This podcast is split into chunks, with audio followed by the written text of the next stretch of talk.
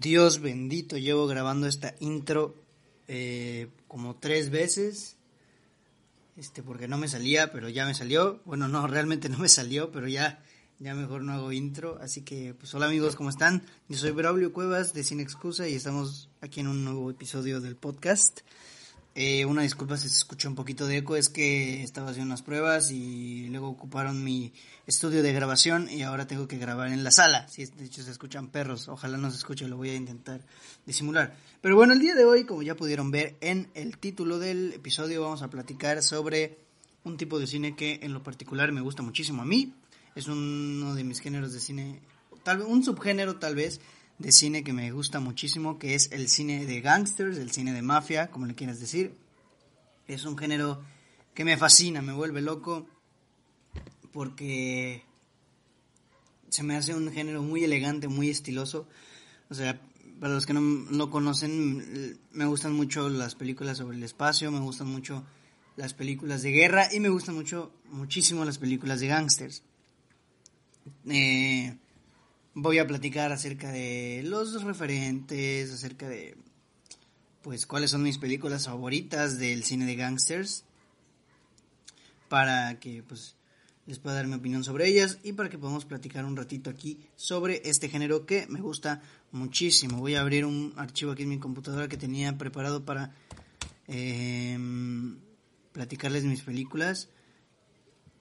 Ok. Lo tengo aquí. Ay, se me cierra. Una disculpa por tener una computadora un poco chafa, pero es que no me patrocina. Ok, listo, estamos listos. ¿Qué es el cine de mafia? Pues vamos a platicar un poquito acerca del inicio del cine de mafia, ¿no? Este, bueno, este cine, este tipo de cine empieza en los años 30 en Estados Unidos, claro, eh, ya que necesitaban o tenían la necesidad de retratar el impacto, el crecimiento que estaba teniendo el crimen organizado en, en el país a partir de 1920. Esto como resultado de la implementación de la famosa ley seca, que bueno, si ustedes no conocen lo que es el periodo de la ley seca, es un periodo que duró aproximadamente 13 años en el que se prohibió la venta estricta de alcohol en los Estados Unidos. Fíjense nomás, 13 años sin alcohol en las calles. Imagínense, si aquí en México la gente sufre porque un fin de semana o un día no van a vender cerveza y se compran sus provisiones, imagínate ya 13 años. Bueno, eso provocó que varios grupos vendieran de manera pues ilegal eh, productos alcohólicos que las empresas eh, que generaban esos productos, que las empresas que hicieran, ¿cómo se llama? Ajá, que, la, que fabricaran las bebidas alcohólicas, hicieran pactos con las familias mafiosas que estaban surgiendo, que todavía no estaban em, posicionadas, porque eso empieza ya a mitades de los 30, inicios de los 40 más o menos. Este, pues hacían convenios para decir, te voy a vender mi producto y tú lo revendes, pero me das lana y vamos a hacer un negocio ilícito. y pues así fue como como fue surgiendo principalmente los movimientos mafiosos del crimen organizado a raíz de la ley seca y que debían ser presentados o que querían ser representados por medio del cine, ¿no? En teoría se puede decir que el cine de gangsters comienza a gestar a partir del estreno de dos películas muy importantes que son una es La escena del crimen estrenada en 1930 y la otra es eh, Lampa Dorada AMPA Dorada en 1931. Mucha gente tiene la falsa creencia de que el cine de gángsters estuvo en su apogeo durante los 70s, 80s, porque veíamos películas como Goodfellas, Scarface, Goodfellas es de los 90s, como Scarface, El Padrino, que es de los 70s, pero realmente no, realmente en esos tiempos era la decadencia, el inicio de la decadencia del cine de gángsters. El cine de gángsters era muy, muy o sea, el apogeo del cine de gangsters llega, o más bien es, justamente eh, durante los años 30 y 40, porque habían películas eh, súper importantes como la primera película de Scarface, que no, era, no es la de Al Pacino de Brian De Palma, sino es la de Howard Hawks. Esa, El Lampa Dorada, Public Enemy, que también hay un remake. Este, y sinceramente Yo no he visto tantas películas de esas épocas, he visto unas 15 más o menos, y son buenísimas, o sea, son grandísimas, pero sí son diferentes, es un estilo de cine diferente que quería retratar más, de manera más apegada, la vida de los gángsters. Eh, había una persona que, por ejemplo, Al Capone, que es uno de los mafiosos más importantes en la historia de la, no solo de Estados Unidos, sino de el mundo en general, querían retratar eh, su vida, por ejemplo, Scarface es un retrato de su vida de Al Pacino, de todo, de Al Pacino, de Al Capone, de toda su trayectoria como gángster. Hace poquito salió una película que se llama Capone, que habla de los últimos años de la vida de Al Capone, que por cierto es una basofia de película, está malísima. Pero el cine de antes de Mafia quería representar la vida o mostrar a la sociedad cómo era eh, el crimen organizado, ¿no? Por ejemplo, este, ajá, la vida de Al Capone. Por ejemplo, hay una película que se llama, a ver, déjame acuerdo. Ya, ya me acordé, se llama esta película, este, El año más violento. Esa película no es una película de los años 30, este, de hecho no es tan, no es tan vieja. Ahorita les voy a investigar el año, porque no me lo sé, el año más violento, es de, de 2014. Es una película sobre una persona que llega a los Estados Unidos a cumplir el famosísimo sueño americano en la temporada de de los 80 más o menos, donde la violencia está en su mayor apogeo. Aquí, la corrupción, decadencia, todo esto. ¿Por qué menciono esta película? Porque es una película con tonos muy, muy del cine de gangsters de los 30, que es un cine que es, eh, como ya les mencioné, el apogeo ¿no? del cine de gangsters. Em,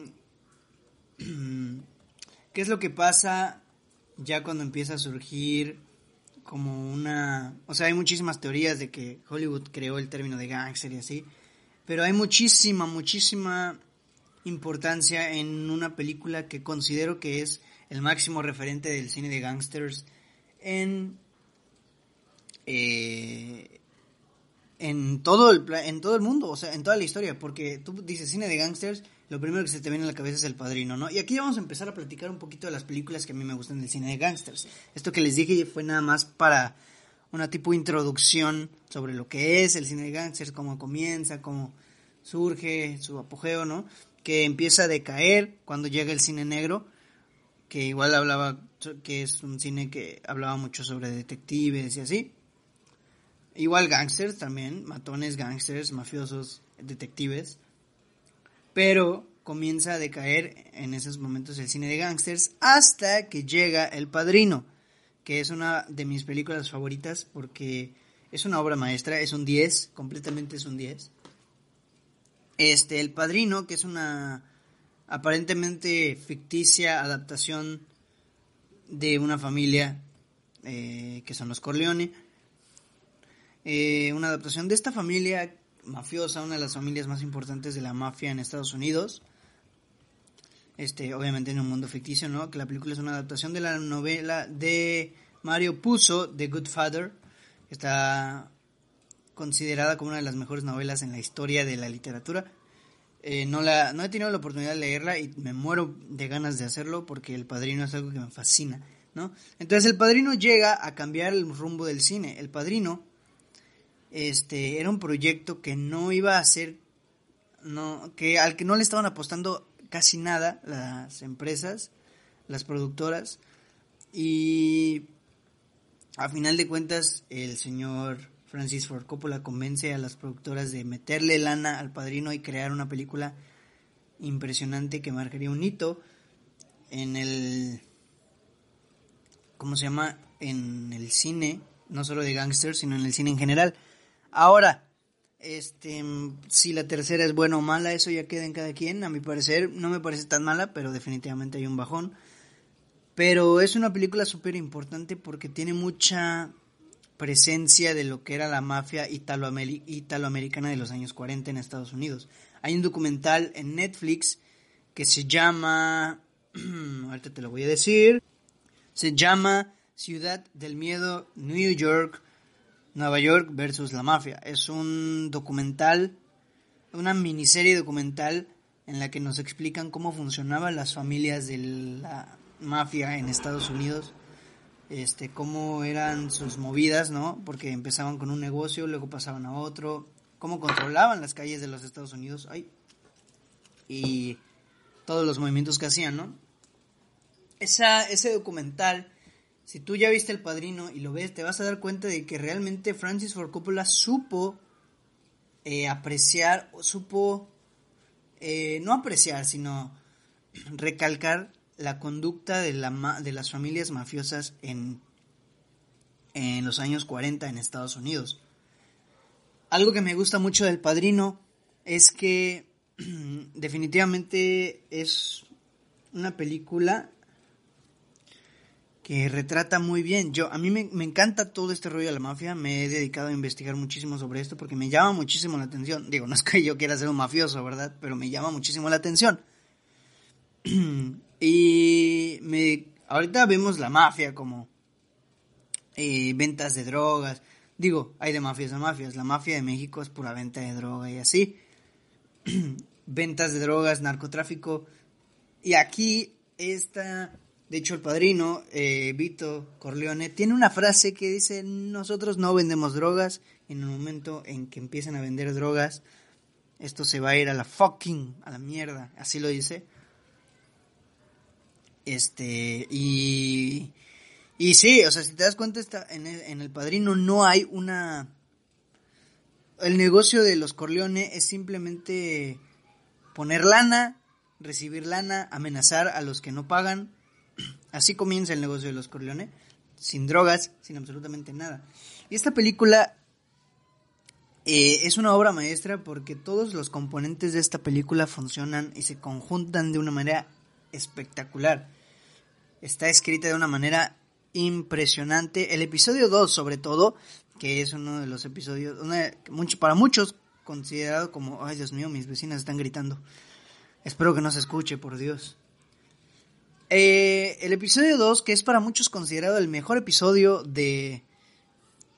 De... O sea, más que nada, la parte 2, perdón, es considerada la mejor película de, de la saga. A mí me gusta un poquito más la primera, pero la segunda también me parece espectacular. Porque nos muestra un desarrollo de personajes impresionante. O sea, a mí uno de los desarrollos de personaje que más me gustan es el de Michael Corleone en El Padrino parte 2. Vemos en, en El Padrino parte 1 empezamos a ver su desarrollo como un personaje y en El Padrino parte 2 llegamos como a la cúspide para después la decadencia de Michael Corleone en el capítulo 3. Pero para hacer eso, para hacer un desarrollo tan brutal, tan impecable, tan orgánico como lo es el padrino, como lo es el de Michael Corleone, es súper complicado, súper complicado. y es que, por ejemplo, o sea, prácticamente vemos ambas caras de la moneda. Al principio, Michael Corleone dice que no quiere involucrarse en los trabajos de su padre, en los negocios sucios de su padre, en la familia tan sucia. Pero también vamos viendo cómo las circunstancias lo conducen ahí, lo conducen a volverse el sucesor de su padre. O sea, él no quería, pero las circunstancias no, les, no le dieron de otra. Y lo hicieron de una manera espectacular. Es una de las sagas que más me gustan. Es una de mis películas favoritas, El Padrino, la 1. La 2 me fascina también, pero la 1 me gusta más. Y es el referente máximo del cine de mafia en Hollywood. Es una película de Hollywood, pero considerada para muchos incluso la mejor película de la historia. Eh, muchos discrepan diciendo que es eh, Citizen Kane. Yo realmente no tengo un juicio sobre eso, realmente no sé, no sabría decirles cuál es para mí, pero sin duda alguna El Padrino es una gran, gran película si es que quieres adentrarte al cine de mafia. Y al cine en general, es un hito, es un hito, lo tienes que ver, la tienes que ver, tienes que experimentar la película, está buenísima. Yo creo que nadie va a discrepar conmigo. No he conocido a una sola persona que me diga que el padrino no le ha gustado. Una sola. No la he conocido. Y si sí, o sea, si en algún momento la conozco, digo, no va a pasar absolutamente nada, pero me va a sorprender, me va a sorprender. Este, hace ratito comentaba este, que el cine de los 30 era muy diferente al cine. O sea, el cine de mafia al cine de mafia de ahorita. Que ahorita ya no está, ahorita ya no hay tal cual un cine de mafia. Y les voy a platicar de otra película que se llama Once Upon a Time in America, que es de el director Sergio Leone, que se estrena en ay, en 1984, es de los 40, de los 80s y dura dura nada más y nada menos que 3 horas con 49 minutos, es decir, casi 4 horas, pero es una película con mucha es una película que me gusta porque no se enfoca tanto en el aspecto de los negocios, ¿no? No, no quiere que veamos cómo es la vida de un gángster, sino cómo es la... O sea, no cómo es la vida de un gángster en el trabajo, sino cómo es la vida de un mafioso de manera un poquito más personal, ¿no? Vemos en esta película el inicio de la banda, de la gang, que son unos niños, son unos niños de los años 20, este, justamente la ley seca, cómo comienzan estos muchachos a, mover, a hacer sus movidas. Es que estoy hablando de niños, niños de 7, 8, 9, 10 años. Bueno, no, tal vez no, tal vez más, como de 12 años en adelante, comienzan a hacer sus movidas, comienzan a hacer sus negocios y crecen y continúan con el negocio y vemos una decadencia, una, un arrepentimiento brutal entre los personajes principales sobre por qué hice lo que hice, pudiera estar en un lugar mejor de no haber hecho eso. Eso es lo que me gusta de esta película, que explora muchísimo al personaje, no tanto por la parte de mafioso, codicioso y así, sino como una persona, una persona que se arrepiente de todo lo que hace. Otra película que hace muy bien esto del arrepentimiento y esto es The Irishman, que es la última película, si no me equivoco, del cine de mafia eh, que se ha estrenado, que se estrenó en 2019 en Netflix que también dura tres horas y media y está buenísima. A, mí, a mucha gente dice que esta película de Martin Scorsese es su peor película. Sinceramente yo discrepo con eso. Este, y de hecho Martin Scorsese es una persona importantísima para este género, para el levantamiento del cine de mafia moderno, si lo queremos ver así, porque es un referente también de lo que sería el cine de mafia. Muchos lo consideran el maestro del cine de mafia y vamos a escuchar a Scorsese mucho en este podcast. El irlandés es una película que igual te enseña todo el proceso de involucramiento, por así decirlo, de la mafia, de una, pero de una perspectiva más política. Eh, en esta película vemos como una persona que se dedica a llevar jamones a los restaurantes comienza a venderle jamones a los mafiosos, a hacer sus trequeleques por allá, hasta que se involucra en la familia mafiosa irlandesa que predominaba en cierto lugar. Sigue avanzando, sigue subiendo, sigue incrementando hasta que se vuelve el confidente, prácticamente el guardaespaldas de Jimmy Hoffa, que es uno de los personajes políticos más importantes de la historia de Estados Unidos también. El líder del sindicato de camioneros de Estados Unidos, no Estados Unidos, no me acuerdo de qué lugar, pero es un lugar de Estados Unidos. Y entonces, este, vemos como el personaje de Robert De Niro, que también es un referente del cine de gangsters, sale en un montón de películas sobre el cine de gangsters. Este, vemos cómo esta persona llega a su cúspide y empieza a decaer hasta llegar al punto en el que se queda completamente solo. Hay algo que me gusta y voy a decir el spoiler, se los aviso de una vez.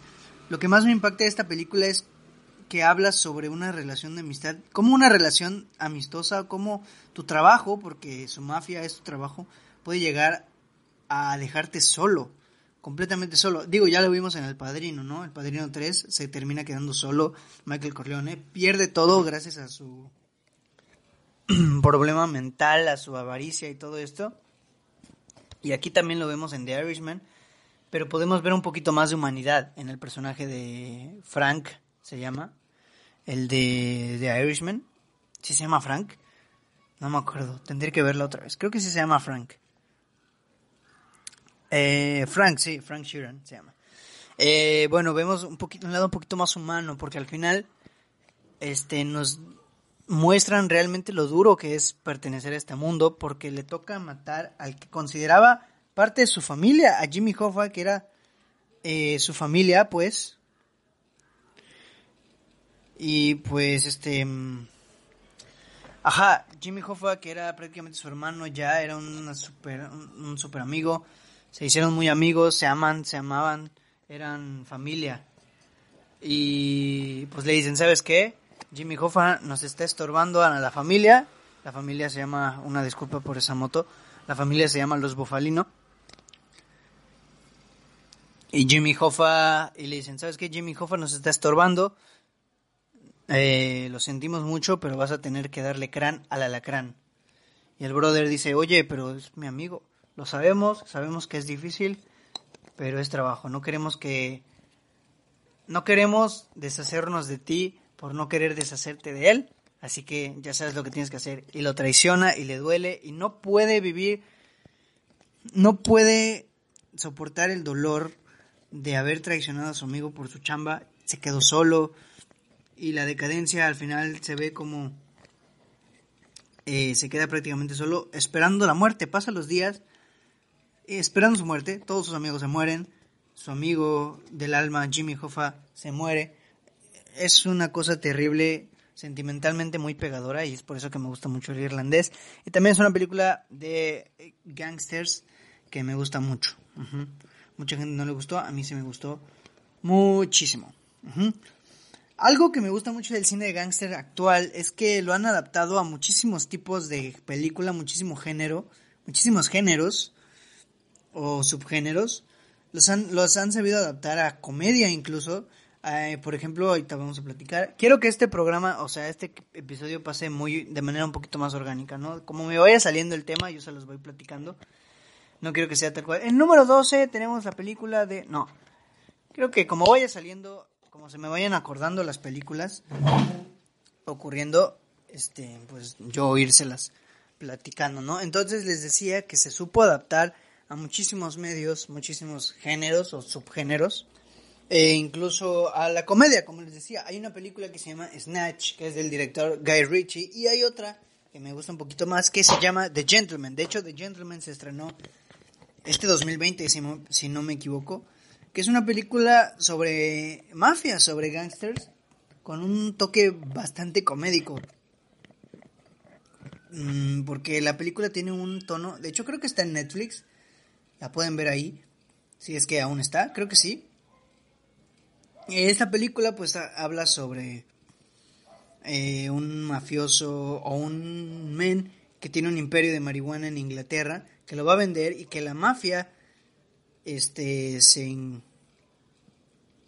cómo se dice se involucra en este negocio para evitar que lo venda a pon tu tu brother quiere comprártelo pero tu brother tiene un enemigo y ese enemigo quiere evitar que tu brother lo compre y entonces se van metiendo se hacen rollos por ahí varios criminales se involucran en intentar eh, comprar la oportunidad de de de este imperio de marihuana y se hace una película bastante cómica porque tiene aspectos muy, muy, muy cómicos, o sea, tiene muchos gags bastante chistosos, tiene un ritmo bastante ágil que no te aburres en absoluto y es una historia coral. ¿A qué me refiero con esto? Es una historia que se va contando por medio del punto de vista de diferentes personajes. Y este, lo mismo que Snatch. Snatch es una película con la misma estructura narrativa. Y sinceramente estaba buenísima. A mí me pareció una película muy buena. De, perteneciente al cine de mafia, pues, porque estamos hablando de mafia. Y no es tan seria como otras películas del cine de mafia pudieran aparentar ser. O no aparentar, sino que son, ¿no? Y bueno, eh, ya que les mencioné este eh, The Irishman en la, en, como la película anterior, les había comentado que Martin Scorsese es el, uno de los máximos referentes, eh, incluso considerado el maestro del cine de mafia, porque se ha dedicado a hacer muchísimas películas de este ámbito. Eh, una de ellas y mi favor, una de mis películas favoritas, de hecho mi segunda o tercera película favorita se llama Goodfellas de Martin Scorsese, que es para muchos la mejor película de mafia, para mí también, yo considero que es la mejor película de cine de mafia que he visto, dejando muy aparte todo lo que es eh, el cine de los años 30. Esta película habla sobre Henry Hill, un niño, está basada en una historia real. Eh, un niño de 13 años, o sea, un joven, que vive fascinado con el mundo de los gangsters. Su sueño es ser un gángster de los mejores, ¿no? Y entra a la familia de los gángsters de su barrio, incrementa su poder, conoce más personas. Y esta película está fantástica porque desarrolla sus personajes de una manera brutal, desarrolla los personajes de una forma que... Em, ¿Cómo decirlo? Conocemos lo peor, lo mejor y su decadencia de cada uno de los personajes. Sabemos lo... Exploramos un poquito más a fondo lo duro que es pertenecer al mundo de la mafia, lo feo que puede ser no tener amigos, no tener alguien en quien confiar en este mundo. Y me parece una película bastante, bastante orgánica que tiene un desarrollo muy, muy, muy ágil que, vaya, eh, hace que no nos aburra. O sea, la película no es tan larga, dura dos horas, dos horas y media, si no me equivoco, si no mal recuerdo. Y no se siente tan larga debido al, al orgánico que es el ritmo, a lo fluido que es. Este, de repente no nos damos cuenta y ya todo fluyó de una manera eh, veloz, pero de una manera buena, de una manera en la que no te das cuenta que está tardando la película y que todo está desarrollándose y conectándose de una manera este bastante efectiva. Este mm, y pues vaya, es una a mi parecer es una obra maestra porque es una película que me gusta muchísimo, las actuaciones están a otro nivel, la dirección está impresionante, la, la fotografía que mucha gente no logra apreciar también, yo ya estoy aprendiendo, estoy leyendo mis libros de fotografía, está aprendiendo, estoy aprendiendo pues, la fotografía de esta película que una vez la vi simplemente para analizar ese aspecto, así de mamador soy, este, está brutalísima, o sea, cuando hablamos de fotografía, pues hablamos de que puede ser fotografía esteticista, preciosista, ¿no? Que pretende ser hermosa, ¿no? Pero también hablamos de película, de una fotografía funcionalista, una fotografía que es empleada de una manera específica para que denote ciertas emociones, ciertas expresiones o ciertos simbolismos. Eso pasa en Goodfellas, hay muchísimos planos, secuencias impresionantes que de manera extrínseca o intrínseca demuestran lo que el director quería explorar, ¿no? Que era el camino de esta persona desarrollándose en el mundo de la mafia.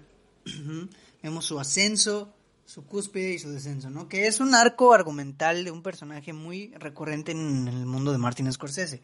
Vemos mucho esto de de el personaje que sube hasta, hasta el tope y empieza su decadencia y termina en un punto medio, por así decirlo. Este, y esta película al final, mm, pues, ¿cómo decirlo? Desarrolla o presenta la, eh, este personaje principal que es Henry Hill, dice, llega a pensar, eh, brother, si yo sigo en este mundo me voy a morir, no me quiero morir, quiero salvarme el pellejo, así que sabes qué, voy a eh, culpar o echar de cabeza a mis brothers a este brother le dijeron, ¿sabes qué? Si echas de cabeza a tus carnales, no te va a cargar el payaso a ti, así que ya sabes, ¿no? Y los echó de, cabeza los echó de cabeza. Y hay un contraste muy grande sobre la vida de mafioso con dinero a la vida de una persona, vaya, eh, no quisiera decirlo así, pero una persona normal, porque pues, son personas normales que trabajan hay un contraste muy grande porque sí se nota. Al final hay una frase que me gusta mucho que dice, antes me formaba, antes me daban en los, en los restaurantes más caros acceso ilimitado, los mejores platillos, y ahora me tengo que formar para comprar unas alitas barbecue y cuando me las dan, me las dieron con katsu. Es decir, ahora pertenezco a la prole, prácticamente, a la prole es un contraste bastante grande que se explora de una manera muy padre en esta película. Es que todo en esta película funciona, o sea, actuaciones de 10, fotografía de 10. Ay, la música. Copyright. Ok, eh, las actuaciones de 10, la dirección de 20 si se puede. Es una gran película, mi película favorita del cine de mafia, desde luego. Y se la recomiendo altísimamente. De Martin Scorsese también tenemos otra que es Casino, que muchos la comparan Yo a mí no me gusta compararlas porque casi no me gusta comparar las películas, pero también es un peliculón. Eh, no la considero tan una obra maestra porque al final me hubiera gustado un poquito más eh, demostrativo. No, ay, ay, bostezo, una disculpa, tengo sueño. No tan demostrativo, es que son las 8, digo, 3 de la mañana. Mentira, no tan demostrativo, sino eh, un poquito más impactante, ¿no? Que sí, al final de cuentas es impactante todo lo que vemos en la película. En esta película no vemos tanto tanta traición, tanto asesinato, tanta no, no, no, no, no. Aquí vemos mucho eh, cómo es que la mafia se ve involucrada en los grandes casinos de Las Vegas. Cómo es que lavan dinero por medio de esos casinos. Dicen, el casino, por lo general, hace mucho dinero, así que nosotros podemos guardar nuestros millones aquí y nadie va a preguntarse el por qué. Nadie va a preguntarse de dónde lo sacamos. Y pues la verdad es que es una película muy buena, eso sí, es una película muy buena. Que habla sobre Sam Rothstein, que es el personaje de Robert De Niro. Les digo que Robert De Niro es un maestro de las películas de mafia, sale en todo el brother. Sale en The Irishman, salió en Goodfellas, sale en esta, salió en Once Upon a Time in America, o sea, sale en un montón de sale en El Padrino parte 2 como Vito Corleone de joven. O sea, es un referente también.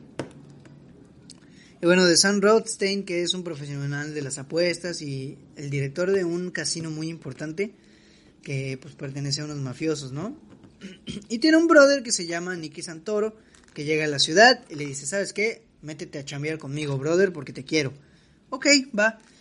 Y eh, con la llegada de este personaje que es Nicky Santoro, interpretado por Joe Pesci, que también es un referente, que también sale en The Irishman, también sale en Goodfellas y también sale en Casino. Creo que también sale en Once Upon a Time in America. Este es este este personaje es el que trae todos los problemas y volvemos a explorar el el problema este de que un compañero, un amigo, este, se vio influenciado por los vicios, por la avarición y terminó traicionándome y terminamos distanciándonos. El dinero hace problemas, con el dinero no tenemos amigos y está está brutal, está muy brutal esta película. Explora mucho este aspecto de la amistad, de la traición, de cómo el dinero puede hacernos cambiar el chip si perdemos el suelo. Lo vemos. Ay, perdón, perdón, perdón, es que se me desconectó el micrófono y ya no se grabó. Este, decía que vemos ese aspecto de cómo el dinero nos cambia en, en la esposa del brother, ¿no? El, y no porque, o sea, de manera intrínseca o extrínseca, ya sea que nos cambia a nosotros o que cambia a las personas que están aquí con nosotros. Por, por ejemplo, esta, la esposa del, del, del personaje principal de Sam, este, se ve en una crisis existencial, no por el dinero que ella tenga, sino por el dinero que tiene su esposo. Ella entra en crisis debido a que su esposo empieza a cambiar sus actitudes con el dinero, empieza a volverse un poquito más violento, un poquito más Mm, duro con, su esposa, con sus hijos, empieza a ausentarse y ella a raíz de eso empieza a entrar en crisis. Dice, oye, brother, eres mi marido, hace tiempo no estamos juntos, ¿qué está pasando? What the fuck are you doing, man? Y vemos cómo el dinero que no tiene ella, sino tiene su esposo, la va trastornando a ella hasta el punto de considerarla como una loca. Y esto me parece brutal porque es un aspecto diferente del cine de mafia. O sea, no de, la mafia, no como tal la familia, sino lo que se ve involucrado, los negocios de esa familia. Eso es lo que desarrolla esta película y está brutal, está increíble, me fascina, me gusta mucho. Y pues vamos a pasar a otra del cine de gangsters también de el maestro Martin Scorsese. Ah, la moto de Martin Scorsese, que son Los Infiltrados, que esta película eh, de las tres, The Irishman, Goodfellas, Casino y The Departed, que son Los Infiltrados, pues Considero que Los Infiltrados es la peor, pero también me gusta mucho, me parece excelente. Eh, esta habla sobre un policía del sur de Boston que trabaja de manera encubierta infiltrándose en la organización de la pandilla de un jefe que se llama Frank Costello. Frank Costello sí existió. se habla de que no es un retrato tan vivo de Frank Costello, pero se trata de infiltrar en... Se infiltra este policía para conocer todo el rollo de Frank Costello, de todo el rollo que hay en... en este... En la mafia para descubrir sus mañas y capturarlo por fin. Y... Como esta persona se gana la confianza del gángster, ¿no? Pues tenemos la aparición de Colin Sullivan, que es un personaje interpretado por Matt Damon, que a su vez forma parte de esa familia y se infiltra a la policía para reportar las actividades de la policía a su a su familia, a su jefe de de mafia, pues. Es decir, eh, un policía se infiltra en la familia de los, de los narcos, iba a decir, de la mafia, y un mafioso se infiltra en la policía para hacer la misma chamba, para tú vas a decirnos qué están haciendo estos brothers y tú también nos vas a decir lo que están haciendo los otros brothers. Sin saberlo, sin saberlo, ¿no? Y de la nada empiezan a notar que ambos, ambas organizaciones, ¿no? Los mafiosos y la policía, empiezan a notar que hay un enemigo entre sus, entre sus chavos, ¿no? Entre sus grupos. Entonces, entre ellos dos, de manera, de manera involuntaria, empiezan a descubrir o indagar de quién se trata el infiltrado a uno le dicen, ¿sabes qué? Al policía le dicen, ¿sabes qué? Tienes que identificar quién es el infiltrado que está aquí. Y al otro le dicen los mafiosos, ¿sabes qué? Tú tienes que identificar quién de aquí es el infiltrado con la policía. Y se hace un show ahí todo medio extraño, medio quién, que sí soy, que no soy. Es una película muy entretenida, muy... Eh, ¿Cómo describirla? Bastante dinámica, muy dinámica, que tiene una premisa muy interesante, o sea, es bastante interesante y sin duda se desarrolla bien, pero lo que me choca un poquito es el que al final eh, se vuelve todo un revoltijo muy de venganzas. Es decir, todos se matan entre todos. Digo, ya les conté el final, pero son películas que ya salieron, por Dios. Todos se matan entre todos, todos hacen su show. Y es algo totalmente. No, en control, no de control, pero sí de un poquito de caos narrativo en ese aspecto, ¿no? La película sigue siendo muy buena y se la recomiendo ampliamente. Porque sí me parece que aporta muchísimo al cine, no solo de Scorsese, sino al cine de mafia, ¿no? Es una vista un poquito diferente. Y pues sí, se la recomiendo mucho. Vean estas cuatro películas de Martin Scorsese sobre el cine de mafia. Goodfellas, Casino, The Irishman y Los Infiltrados. The Irishman, The Irishman está en Netflix y creo que Casino también. The Departed no, creo que está en Prime. Y Goodfellas está en HBO, así que pueden disfrutarlas ahí, a menos que sea por otros medios que yo no les quiero decir. Pero bueno, de ahí, ¿qué otra película del cine de gangsters les podría decir? Good, eh, Pulp Fiction no es tal cual de cine de gangsters, es más como de matones y así. No es el cual del cine de gangsters, entonces no la voy a mencionar. Hay un remake de Public Enemies que está protagonizado por eh, Johnny Depp, que también está bastante interesante, está muy buena, se me hace una muy buena película. También está en Netflix. Y hay una que se llama eh, Fuerza Anti-Gangsters en español, Gangster Squad, en inglés. Eh, esta película me gusta, ¿por qué? Porque parece como una tipo liga de los... ¿Le conocen la liga de los... ¿Cómo se llama? bueno, es como un tipo de reclutamiento de algún super de algún un grupo de superhéroes, ¿no? Es como un Avengers de la mafia, porque trata de que un detective necesita pues ¿cómo decirlo?, reclutar un equipo para capturar a uno de los mafiosos más importantes de la ciudad. Y eh, toda la película se trata de cómo el brother recluta a su equipo y cómo los entrena para capturar a esta persona. Y al final de cuentas es una película muy dinámica, muy entretenida, que tiene muchos gags, eh, tiene algún, que otro gag chistosón. Sin embargo, a veces como que los personajes están un poquito caricaturizados. Mm, hay escenas muy impactantes en esta película, muy fuertes. Este, ya no les voy a decir sobre qué para que la vean. Pero es una película bastante eh, interesante. Es lo que les decía, el cine de mafia no me gusta porque no, o sea, lo han sabido adaptar a muchísimas variantes. Un ejemplo es esta, un ejemplo es The Gentleman. y esta sí porque no se trata tal cual de la mafia, sino de cómo recluta este brother a sus compas, a su equipo, ¿no? Otra película que han sabido adaptar sobre el cine de mafia, y no es tal cual el cine de mafia, sino de narcotráficos, ¿no? Un poquito así, algo así, es eh, Ciudad de Dios, que es una película impresionante, excelente, de 10, del 1 al 100 le daría 101 porque es excelente, es brutal esta película, la mejor película de cine brasileño, la mejor película sudamericana seguramente.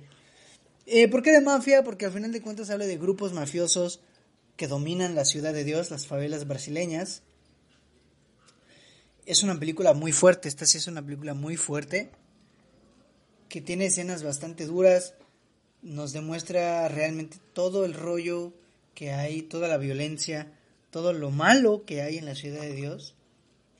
Y les cuento esto de manera personal, esta película me hizo a mí valorar cómo, cómo es que, o sea, valorar lo que tengo, vaya, valorar todo lo que tengo, todo lo que mis padres me han dado, todo lo que mi familia me ha, me ha brindado, porque en esta familia vemos mucha pobreza y lo que la pobreza puede hacer, lo que la pobreza puede llevarnos a realizar, ¿ya? Porque es una película que las favelas brasileñas es una de las partes más pobres de América. Y es una película que precisamente habla de eso, que de cómo soy pobre, quiero tener lana, quiero tener dinero. Y este, ¿qué voy a hacer? pues no me queda de otra más que formar parte del grupo dominante de la ciudad, de los mafiosos, de los narcotraficantes, de los... Mmm, ¿Cómo decirlo? Pues sí, vaya, es el grupo dominante de ahí, es el grupo que regula las reglas, ¿no? En la ciudad de Dios. Y es, sí, es una película buena, muy fuerte, y sobre todo muy explicativa, muy demostrativa, porque hay varios estudios que indican que esta película definitivamente es un reflejo vivo de la realidad que se vive diariamente en las favelas brasileñas. Y me parece algo totalmente extraordinaria. O sea, me parece una película extraordinaria, es súper buena y pueden vérsela. Ahí nomás. Para que se den una vuelta, está en Prime Video, así que ya saben. Y... Oh, mira, se me estaba olvidando esta película. Y yo creo que con esta ya voy a terminar, que es con unas cuantas recomendaciones de películas de mafia y las películas de mafia que más me gustan a mí. Eh, Scarface, o sea, a lo mejor les estoy diciendo las películas más famosas de mafia, ¿no? Pero pues es que así, así lo son, son las más famosas, son las más, las que más me gustan a mí, a final de cuentas, ¿no? Scarface, que nos habla de la vida de Tony Montana, un narcotraficante cubano. Es cubano el chico. Tony Montana, digo, en esta versión es cubana. En la de 1930 no me acuerdo qué era. Y de hecho ya se confirmó el tercer remake de esta película. Más bien el segundo remake. Este, que esta película, el de 1983, dirigida por eh, Brian De Palma, protagonizada por eh, Al Pacino. Para muchos es el referente del, de la mafia esta película es el vivo reflejo de la vida de Al Capone y trata de un inmigrante cubano de las cárceles de Fidel Castro que logra irse hacia los Estados Unidos y ahí explora todo el ascenso, todo su ascenso a la al mundo de las drogas, del narcotráfico en Miami. ¿Por qué me gusta esta película? Porque explora de manera muy padre, muy bien explicada, muy bien lograda el ascenso de, de Tony Montana. O sea, logramos ver un ascenso, logramos ver cómo parte de ser nada a volverse completamente loco por el dinero. Todas estas películas tienden a demostrar eso, ¿no? Porque vaya, eso es la mafia. Eh, lo que el dinero provoca en la gente, la decadencia, ¿no? Y realmente esta película demuestra todo eso. Demuestra que al final de cuentas, ¿de qué te sirve tener dinero si no tienes a... si no eres feliz, si lo pierdes todo? Que al final de cuentas lo pierden todo, lo pierde todo. Y vaya, este, más que nada es por eso que me gusta, porque demuestra mucho cómo el ascenso puede llegar a perturbar nuestros pensamientos, ¿no? Este, Al Pacino hace una de las mejores actuaciones de su vida en esta película.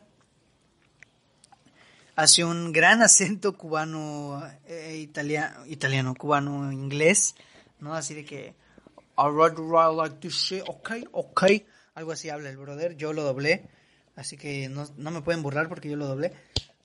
Y, eh, y Brian De Palma logra darnos esta visión sobre lo que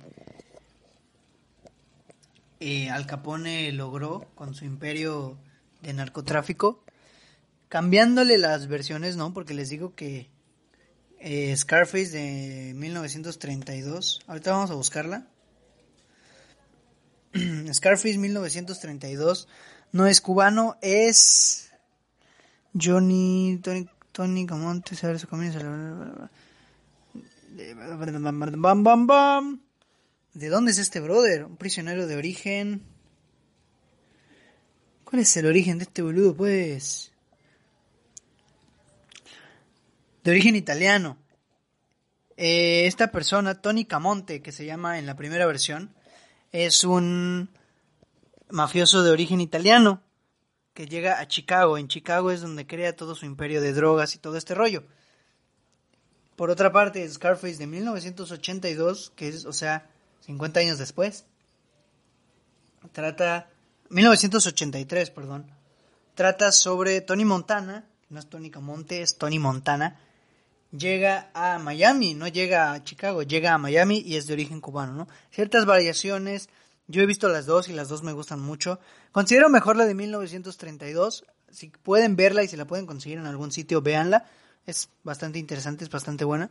Pero Scarface de 1983 también es buenísima, es un referente, ya se convirtió en un clásico del cine. Precisamente porque hace muy bien esto de demostrar el ascenso, el descenso, la avaricia, todo este rollo. Este, la perspicacia, la mente de Tony Montana la transmite muy bien al Pacino, que sin duda alguna nos demuestra una de las mejores actuaciones de su vida.